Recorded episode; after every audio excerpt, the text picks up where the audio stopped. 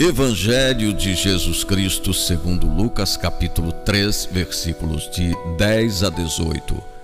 As multidões se perguntavam: "Que devemos fazer?" João respondia: Quem tiver duas túnicas, dê uma a quem não tem, e quem tiver comida, faça o mesmo.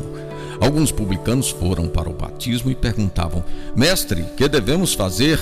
Ele respondeu: Não cobreis nada mais do que foi estabelecido. Os soldados também perguntaram: E nós, que devemos fazer? João respondeu: Não maltrateis a ninguém.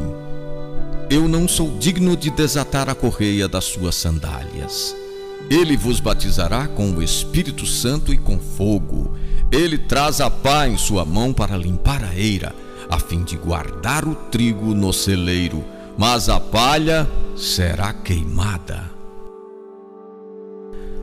Há 300 anos nenhum profeta surgia no meio do povo de Deus. Agora a palavra foi revelada ao rude profeta do deserto, João Batista. Ele pedia frutos que mostrassem seu arrependimento.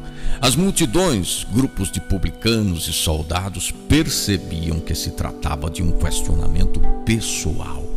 O reino estava aberto a todos. As respostas de João não falavam de questões estritamente religiosas, de leis e mandamentos. Pediam uma vida digna e justiça social.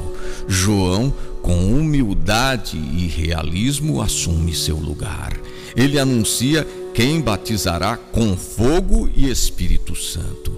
Este terceiro domingo é o domingo da alegria. O Senhor está perto. E não se trata de ameaça. Ele não vem para condenar, mas para anunciar a boa nova, o Evangelho da alegria.